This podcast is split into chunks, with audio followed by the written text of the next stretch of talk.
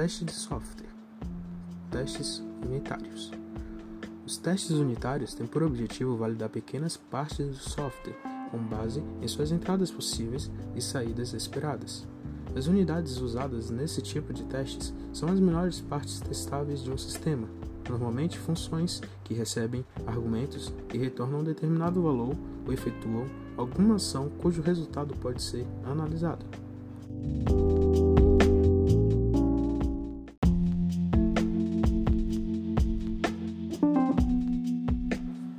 Teste unitário com JUnit e Complexity Graph. Nesse podcast falaremos como aplicar o teste unitário com auxílio de uma ferramenta de medição de complexidade. Os testes unitários são uma importante prática de teste que analisa o nível de código-fonte, o funcionamento de cada um determinado algoritmo. Porém, identificar os casos de testes necessários para o teste unitário não é uma tarefa simples.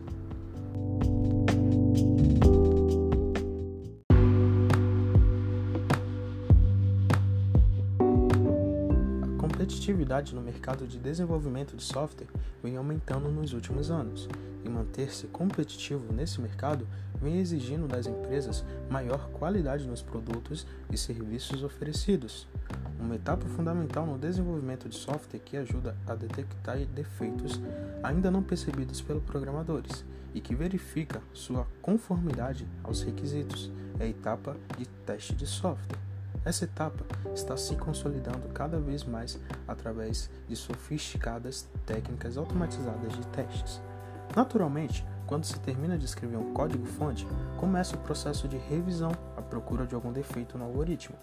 Em alguns desses casos, compara-se o código com a especificação e com o projeto a fim de garantir se todas as funcionalidades foram desenvolvidas e implementadas.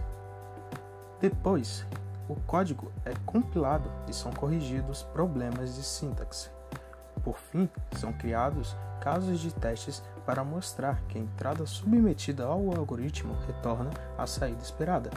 O teste unitário segue essas etapas com o objetivo de identificar os defeitos antes que os mesmos se transformem em falhas durante a utilização pelos usuários.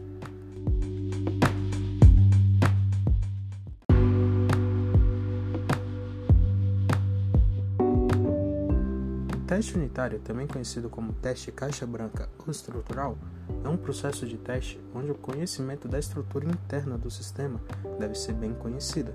Seu principal objetivo é testar as unidades de codificação de um software.